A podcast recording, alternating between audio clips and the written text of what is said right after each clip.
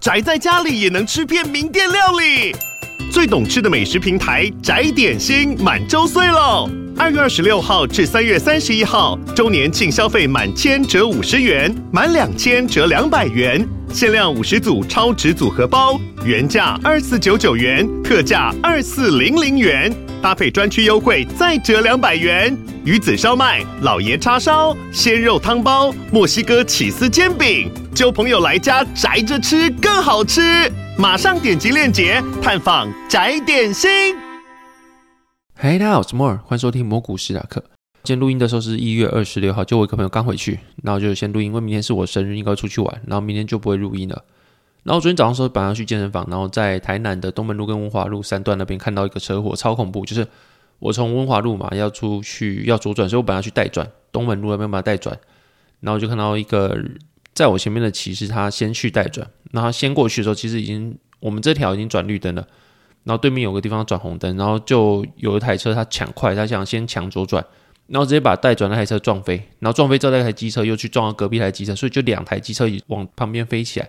那有个小朋友啊，然后另外有个男生的阿伯就直接倒在地上，然后还撞人家的汽车，他自己的左边前面那个挡泥板也整个破掉，那这个撞击力道可想之大。然后在活生生在眼前看到，就这样咻嘣，然后有个人就飞起来掉到地上，那种感觉是非常惊悚。最后是都会动的，但我不知道新闻会不会报道，或者是说那些人会怎样，是希望大家都平安的。然后过年还是大喜之日嘛，然后还是希望大家能够平平安安，还是要注意健康、注意安全的。然后另外就是最近 Kent 来台南，前天来的，所以二十四号来到这样刚刚走。然后我们有去保安街前面，保安街就是台南的美食的一级战场。我们去吃阿龙的香肠熟肉，平常不需要怎么排队。那虽然说有米其林餐盘报道过，但是它其实不需要排太多队。然后就是那天排了大概半个小时有哦。那就看那些更红的，一些什么春贤坊啊，或者福生小食的鳝鱼意面啊，那根本就沦陷，根本吃不到。你就看到前面排队，你以为前面只有排个大概十个二十个，你以为还好，没有，他转进巷子继续排，然后再继续排下去，有点像什么进香那个什么人潮，对，反正就是你看到一个很长很长的人龙道，你根本不会想排队。那你光在保安路上走，你就会觉得说非常难走，你骑车根本骑不过去，你连走路都要闪来闪去的，它根本就是一个太难沦陷的情况。所以我们就只有吃阿龙香肠熟肉，然后后面就是我老婆可能因为最近温差比较大啊，所以就有比较长一段时间都在睡觉，那就有点会觉得说是不是会有点稍显无聊，或有点招待不周，反正就是卡拍谁了。然后反正就是如果说在台南的话，我觉得我会推荐就是阿龙香肠熟肉，就是吃那个气氛啊。如果说你说它很好吃嘛，我觉得它的肉燥饭非常好吃。对，它是卖香肠熟肉，他但它肉燥饭我觉得特别好吃。然后香肠熟肉我自己是还好。那春生坊的锅烧意面当然是不用说，但是基本上你是吃不到。你在台南，你如果不花个一两个小时以上去排队，你应该是吃不到。那如果你真想吃锅烧意面的话，因为我看一些新竹跟北部来的台南的朋友都想吃牛肉汤跟锅烧意面。然后锅烧意面你可以去吃南纺梦时代，就台南的南纺购物中心后面有一间叫做宝芝林，宝应该是吃盆宝的宝，它的锅烧意面超级好吃的。那一间是我非常推的一间锅烧意面。然后如果你说牛肉汤的话，那在仁德的家乐福附近有一间叫做辉哥，光辉的辉，然后哥哥弟弟的哥，那间的牛肉汤还不错，牛肉火锅也非常不错。那如果你是想吃牛肉汤，或者是你想要吃锅烧意面的话，这两间可以推荐，因为这两间其实基本上也是接近天花板的，就是非常好吃的意思啊。然后你不用去跟人家人挤人排队，因为有些店真的很好吃，像有些人会像什么观光客的店啊，其实春节坊那些店边说什么观光客的店，我是不太认同，就是因为人家会红，就是因为它够好吃嘛。那只是因为真的吃不太到，因为已经被爆出来了，所以说它真的基本上就是一间。你假日是无缘的一间店啊，然后是很好吃的。但如果你说真的要吃锅烧意面或者是牛肉汤的话，辉哥跟宝芝林你也可以考虑一下，也是一个不输他们的店啊。基本上是没有什么被爆出来，那比较少人会知道。然后一样可以去考虑看看。那的话，已经就是过年还要注意安全，然后快收心了。那大概就是好好的充饱电吧，就这几天好好再去充电一下，然后之后就要开始上工了。这种听起来有点难过了。那是过年呢，一开始是除夕嘛，初一、初二在屏东就是家里过，然后后面开始要出去玩。那就看两种变化，尤其是除夕的时候回我的那个，我们是外省人讲奶奶嘛，然后本省人可能就会讲阿嬷。我发现本省人讲阿嬷，就是他无论是爸爸那边或是妈妈那边，好像都讲阿嬷。那我不知道其他像客家人啊，他们怎么讲。那我小时候都叫爷爷奶奶是我爸爸的边，然后我妈那边是阿公阿嬷。我以为这是大家都怎么讲，就发现哎不是哎，就只有外省人会这样分，然后本省人好像都是叫阿公阿嬷，好像是这样子啦。我跟我几个朋友聊天是这样子，那我不知道我有没有讲错，反正就是我的经验是这样子。原来说只有我们外省人。也不是外省人，我这个时代应该大家都是台湾人，没有什么外省人不外省人。反正就是我小时候是叫爷爷奶奶，我以为大家都是会分爸爸那边是爷爷奶奶，然后妈妈那边是阿公嘛，但没有，其实就是只有我们家会这样分，反正就是我回奶奶家之后，你会觉得钱就是一种轻易破坏机，也不是说我那边，就是我看到很多很多人的亲戚过年，并不限定是于我自己亲戚，或是我看到其他人亲戚之类。反正就是大家有时候从小到大，小时候大家大家都很好啊，尤其是你自己小时候其实没有什么社会的感知能力，然后就是过年大家在那边玩来玩去啊。但是你长大之后，你发现其实大家讲话其实都是有目的的，比如说像是妯娌之间聊天啊，或是谁做饭啊，谁做什么，其实都会有一些想法。比如说妯娌之间聊天会说什么婆婆对谁偏心啊，或者怎么样。然后有些人是干脆不回来，就是日复一年。你去年有看到他，前年有看到那几个家庭回来，但是今年就干脆不回来了。有可能是什么？他跟其他的家庭，比如说。什么几叔跟几叔家，或是几婶婶跟几婶婶家，反正就是大家都后面都变家庭。大家小时候都是兄弟姐妹玩在一起，但后面你们都结婚之后，都会有自己的家庭。那有些人家庭跟另外一个家庭干脆就是不和，然后就其中一个家庭就不回来了。那这个情况不会是只有一家，就其他的家人也会看在眼里。比如说，那另外的另外一个叔叔就说：“那我们不争在旁边看。”但其实也没那么置身事外。比如说谁谁谁在争东西，他们没有想要，他们没有想要争，所以在旁边看。但基本上你会嘴巴一直提，就表示说你还是会放在心里啊。反正就是。一个跟一个争的，如果说我没有想要，或是我就是在旁边看戏，我就是最清白。那其实没有一个人是清白，因为大家其实都看的那些利益在那边，就只是彼此的方法不一样。但你说那边嘴上说我没有争，或是在旁边看人就是比较清高嘛，好像也没有。反正我就觉得说有时候大家想必的，就是我没有参与到上一辈小时候，但小时候想必大家都是在玩一块，尤其是那时候可能电视比较多，然后或是户外的游戏比较多，不像现在大家都玩平板。小时候大家可能都是在街边玩，然后什么跳格子啊什么之类。我自己看电视啊，电视上是这样讲说，上一辈玩什么跳格子啊，玩什么户外活动啊，跑来跑去啊这类。然后如果小时候兄弟姐妹大家都是好好的，然后一起玩啊，然后甚至是经济比较不好要做饭啊、带小孩啊，或是大的要管小的啊。然后等你长大的时候发现，哎，其实为了钱，为了你自己后面成家立业之后彼此有利益关系，然后就都不回来，或者都不讲话了，或是开始怒目相向，觉得对方很机掰之类的，然后就是搞成这个样子。我自己局外人也不能讲什么，反正就是觉得有点不胜唏嘘啊。虽然我不知道什么更多的内幕，因为那些东西我毕竟一年才见一两次，我也不会讲什么。但是我觉得不胜唏嘘啊，就是干脆有些人不回来，有些人就是站旁边看其他人看戏，然后有些人就是针锋相对，这两个人特别不好之类的。然后再想到说，大家其实以前都是玩在一起，会觉得说就是利益这种事情是一个人最大的克星啊。然后就像我贴文有写到，就是。其实大家都已经吃很饱了，就是这个吃很饱不是说什么哦，我这今天这餐吃很饱，就是如果你以大家最基本的温饱来说的话，你要吃三餐吃温饱，你有房子有什么？其实基本上你的人生的最基本的生存够了。之外，其实你还过了好一点的生活，就像是有些人他可能公务员，他其实已经领到终身俸，那其实你就是下半辈不用愁了嘛，就是你不会说什么哦，我下一餐没有没有，就是其实你温饱已经足够，但就是人会争一些温饱以外的事情，就永远都会有欲望以外的欲望，这个欲望被满足之后，还有下个欲望会找上你，啊就会有这种，其实大家都已经吃得饱，然后大家都已经有人生的基本需求，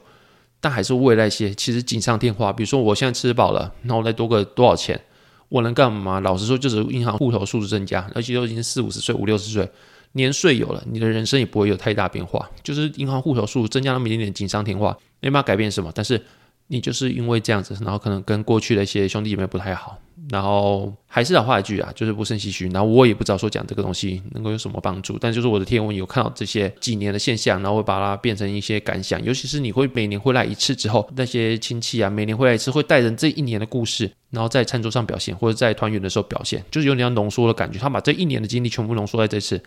然后就是一年看一次，一年看一次，就觉得哎，好像是一个连载一样，把那个一年的故事整理完之后，在这个餐桌这个相遇，把它重新的绽放出来。然后你就想，其实人类不需要那么多东西，其实就过得很好，像是现在其实就过得很好了。然后去追求一些其他东西，可能是我眼界比较薄，或是我现在比较小，还没有体会到大人的一些想法。就是他们为了追求更多一些东西，其实放弃一些就是很珍贵的，像是手足之间情谊啊。我觉得其实我自己是觉得蛮可惜的。但是我能讲什么？我是外人，那我不是当事人。我现在如果去讲什么东西，其实我也觉得我是看不起这样自己，因为我不是那些人。那我现在只是用我的想法去预测别人的想法，其实也不是一个好事情。所以我现在就是。跟大家谈一下，就是这个过年会发生这种情况，然后就是跟大家聊一下自己的心情。那我就是带这样心情，然后后面初一、初二吧，完之后呢，Ken 来找我，然后或者后续我今天完之后要去找朋友玩，然后我就觉得说大家要找我玩，然后我带着这样子，就过年的时候就看长辈那边彼此越走越远的想法，就觉得说我不想成为这样的人。那看着从以前到现在大学啊，或者国中啊，或是就是过去认识的朋友，大家过去的时候没有什么利益纷争嘛。同学的时候啊，或是在一起读书的时候，我本来就是成绩比较不好那个，我大学成绩比较不好那个，所以我无所谓，我没有跟争第一、第二名了。因为我本来就是把朋友看比较重要那个，所以说其实你比我好又怎么样？你得到利益比我好，我也没关系，我会替你甘心啊。反正我自己不是一个别人好，然后同时我就会看眼红人家，或是因为这样我想抢夺过来人，我不是那样个性，所以我就觉得说后续嘛，然后看到说长辈这个样子，然后闹得彼此越来越僵，然后想到说我现在其实有可能只是还没经历到那段时间，就是有时候。因为发现有些婆婆妈妈在街上买东西，然后年轻的时候有些东西不敢去要，比如说你不敢跟人家要多些卫生纸，或者就说，哎，这个东西有苍蝇进去，你们服务怎么这样子？然后如果说真的是对方的问题好啊，然后小时候的我们可能就直接吞下去，因为我们脸皮薄嘛。那或者说在便利商店买东西，然后人家微波完之后没有给我们免洗塑胶汤匙好了，那我们就脸皮薄就算了，回家自己找看有没有什么方法去吃。那可是然后年纪有点有了之后，你就开始比较敢去要求一些属于自己利益的东西。那以前是不敢这么做，然后看到这些人会就说，是不是老了之后脸皮比较厚才会敢做这件事情？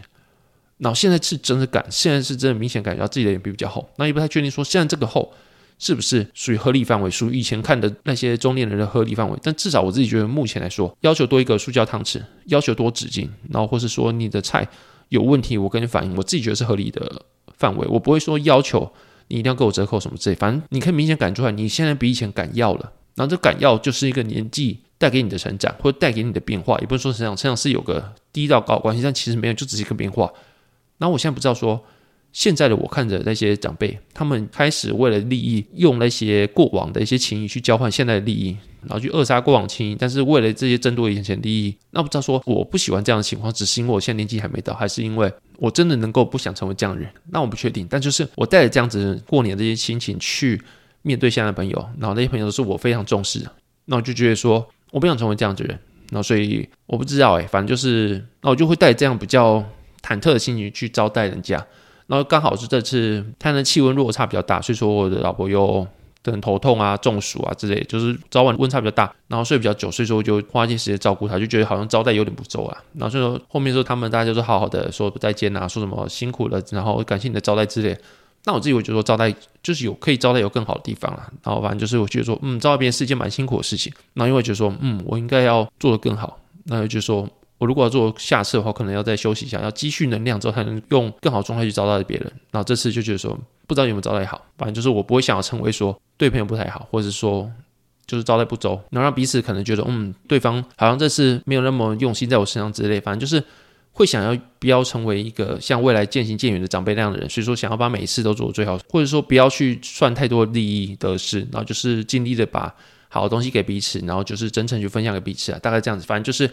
今年过年的时候就看到这两种变化，就大人们的变化跟现在的自己的变化，然后又很怕未来的一些大人们的状态是现在自己的未来式，然后就不想要的话就尽量想避，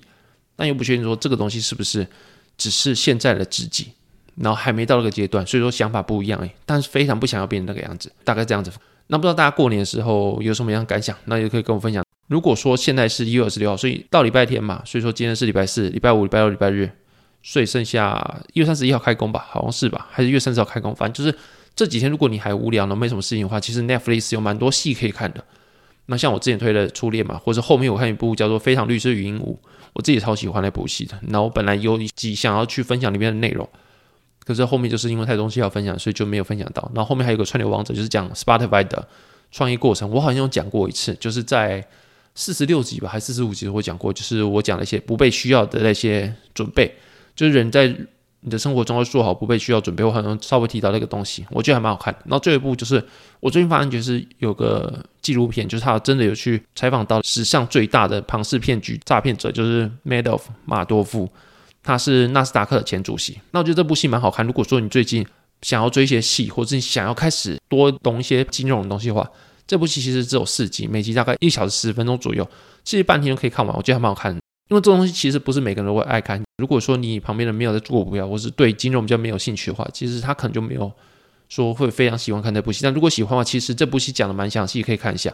那大概内容讲说，Madoff 他的庞氏骗局。是从一九六零年一直持续到二零零八年才会爆掉。但大家知道庞氏骗局它的运作方式就只是把新的人的钱给旧的人，就是说，如果你今天保证说你有一笔钱，那你投资在我这边的话，我可以给你每个月或是每年十帕收益好了。你刚刚讲说你要拿去投资，但你其实你没有投资，你就只是把新加入的钱一直拿去给旧的人，每个月十趴这样给这样给，那你骗他，但是你有给他钱，那这就是庞氏骗局的运作过程。那 Madoff 他在爆发之前，他其实在华尔街是一个有头有脸的人，他是纳斯达克创办人之一，然后在一九九零年的时候也担任了纳斯达克的主席。然后他在一九六零年就创立了他自己的 Madoff 的投资证券公司。两千年到二零零八年之间，他的公司规模非常大，他旗下的资金量占了美国股市总量的七趴到十趴。然后他之所以可以这样子长期的诈骗，其实他是有分合法跟非法的业务。合法业务有分自营跟造市商两个业务。然后在大概一九六零一九七零年开始，他就开始做造市商业务，还有他的自营的业务。然后去掩盖他旗下其实有个投顾的非法业务，因为他没有登记他投顾执照。就算登记好，他其实也没有做任何的投资行为，他就是把钱一直收拢进来之后分给那些旧的人，他就让别人没办法很轻易的投资到他的公司，其实就是做了非常好的一个投资心理。然后在早期的时候，如果你要投资 Madoff 他的公司非常的难，你除非透过层层的关系，比如说你认识哪个大咖，然后那个大咖才能够帮你引荐给 Madoff，不然的话不会收一般散户的钱。然后有些散户甚至会把说他的钱终于能够给 Madoff 当做一个传承给家人的骄傲，就是我终于可以把我的退休金给 Madoff，然后之后他未来可以每年给我十一趴到十五趴之间的报酬。那如果有一千万的话，每年就可以给我一百一十万。尤其是无论牛熊，他都可以持续赚钱。你可能跟那些什么超强的一些少年股神比是比较弱，但是其实你在一般投资绩效来看，它都是一件非常不可能的事情，因为它无论牛熊，它都能赚钱。虽然说这个绩效报酬听起来没有那么起眼，但是。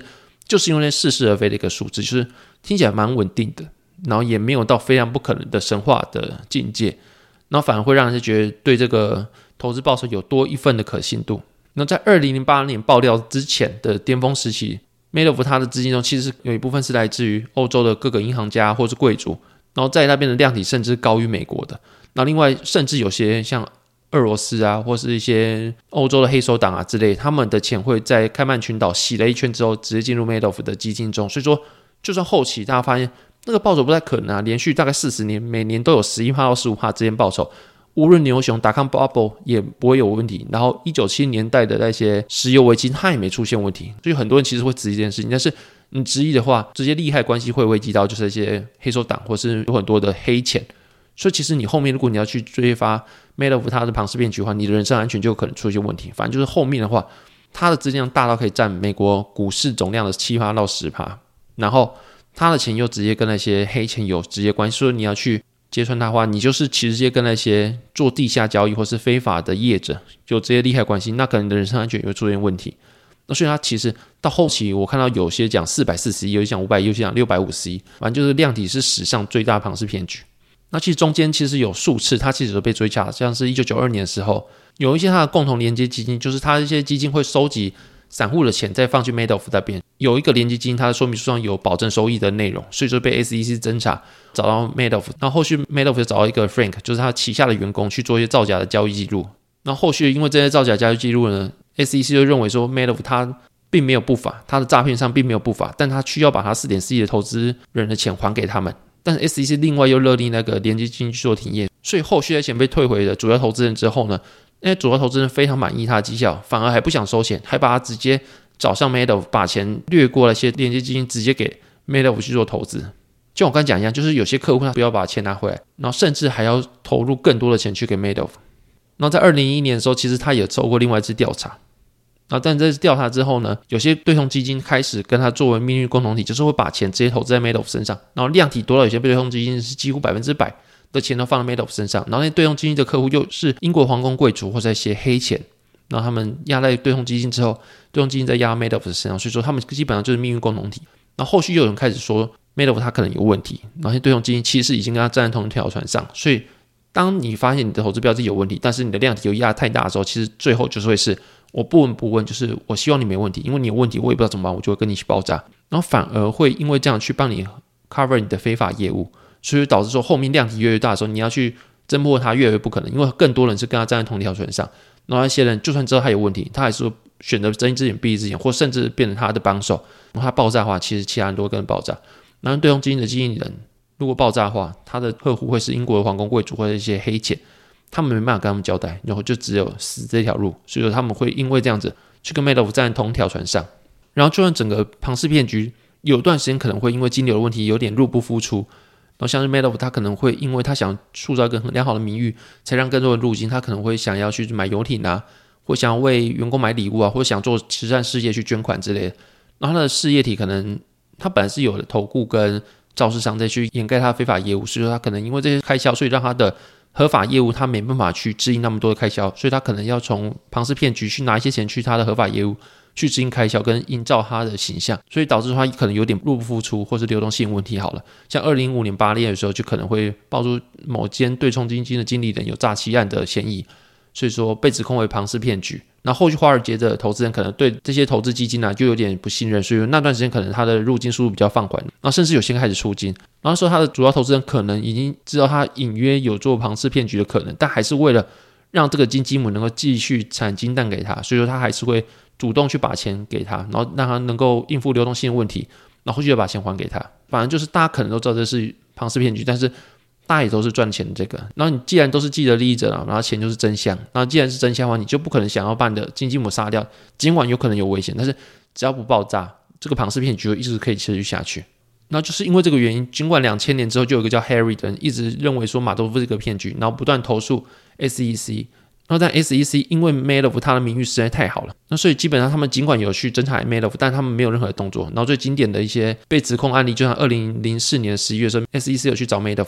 去问了他到底在哪间银行交易，因为他的量体占美国的股市的总资资量十趴左右。然后这个一定要有交易人去交易，一定要买家，一定要卖家，一定要人去承接这个交易。但是他这么大的量体，但他们却没办法找到底是谁去做这些交易，所以他就问了 Madoff 他在哪间银行交易的，然后账号是什么。Madoff 他其实那时候也不知道怎么办，所以他就随便讲了哪间银行，然后随便讲一个账号，但其实他基本上没有这些银行，那也没有用一个账号去做交易，然后这些东西其实都不存在。但是在二零零四年的时候，S 医生他拿到这些资料，但只要你打个电话去给银行或是给那些账号，就知道说这是诈骗。但他们拿到资料之后，就完全没有去做确认，他们就终结了这个侦查，就是因为他们太相信 Madoff，他们太相信说纳斯达克的前主席，然后跟华尔街的门面人物是不可能做诈骗行为。反而让有可能在二零一四年的时候就侦结了一个诈骗案，就这样子让他溜走，然后后续才让他在二零一四年到二零一八年之间募集到更大的资金量。就在二零一八年爆炸的时候，其实是有非常非常多的人是因此受害的。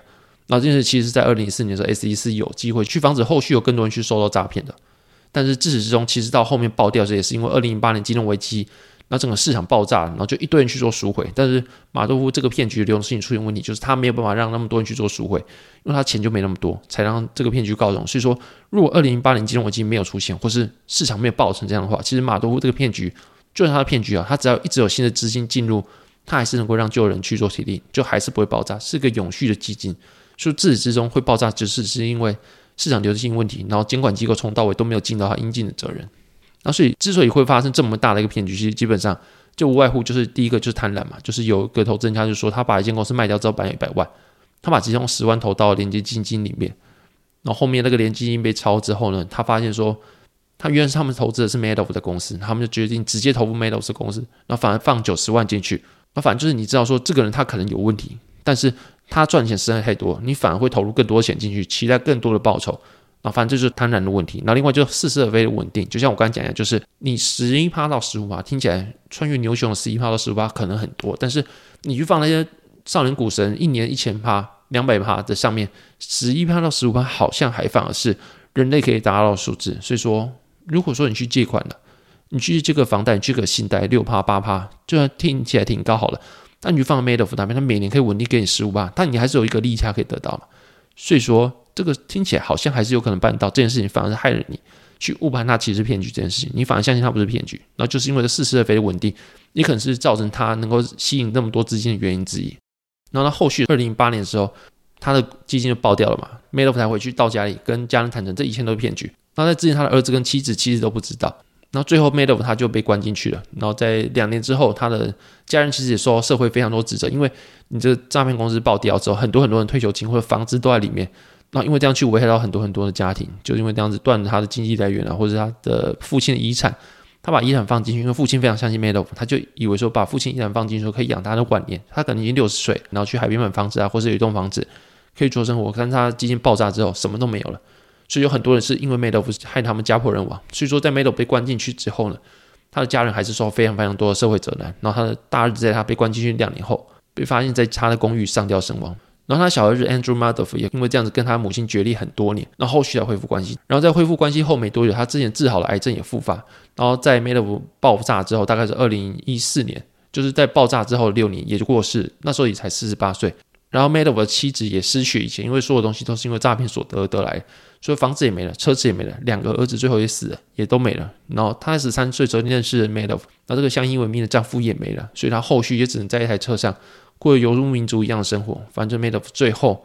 自己也在二零二一年的四月十四号在监狱中过世，他享年八十二岁。但反而好像是 Made of 一家下场最好的，他至少有饭吃，然后有地方住。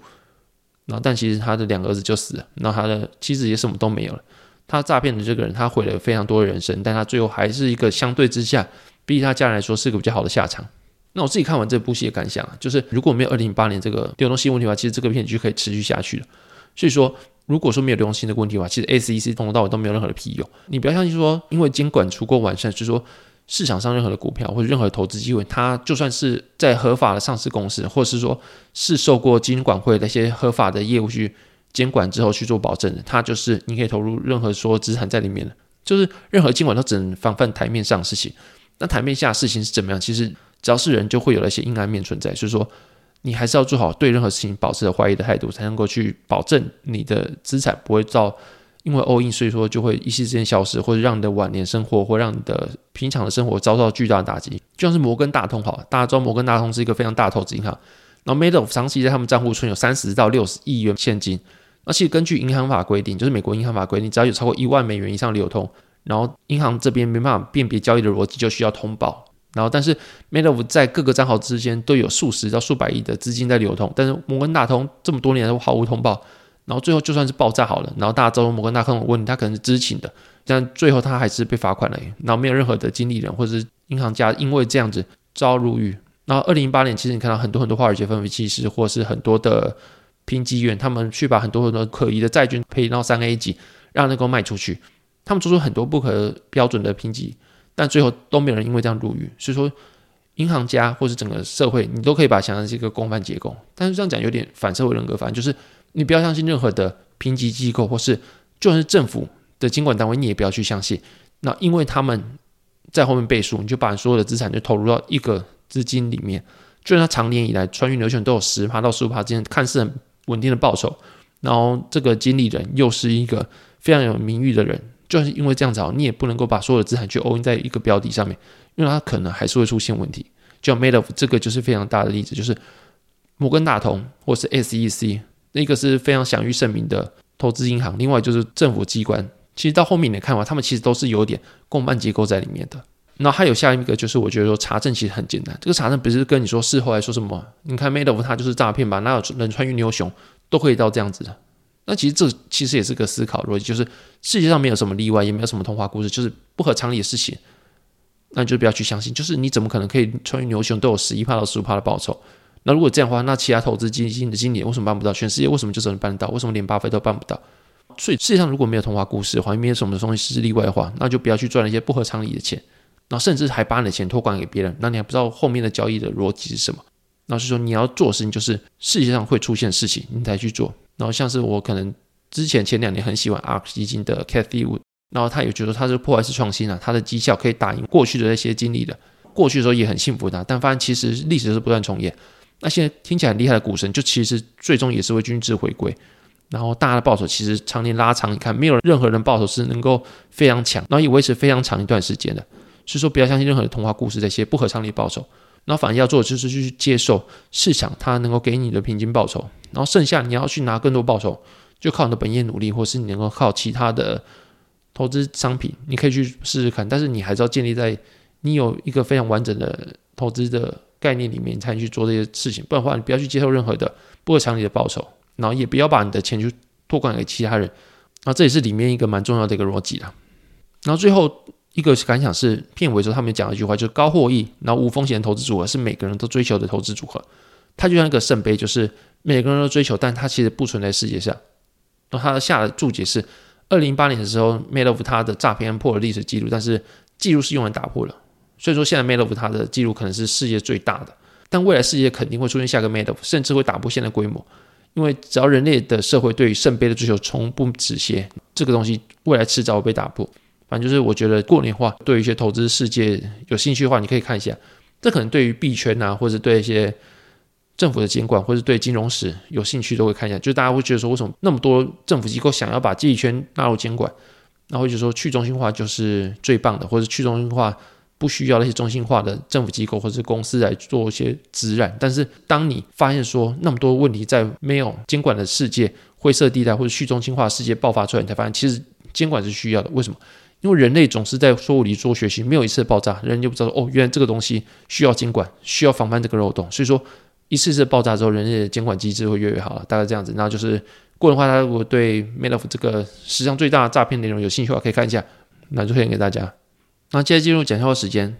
然后第一个笑话是为什么台湾猕猴敢打黑道老大？因为台湾猕猴是台湾特有种。然后第二个笑话是胡瓜他到科技业面试，然后主管就问他：“你懂制程吗？”胡瓜说：“不是，我胡瓜。”好，那今天我们那边，如果喜欢内容，可以到 Apple p o d c a s 八六百跟 MixerBox 给我五星评价。那因为最近笑话好像有点缺，如果你有特别喜欢的笑话的话，也可以私信跟我讲。那大概这样，谢谢大家收听，然后祝大家过年快乐，这样拜拜。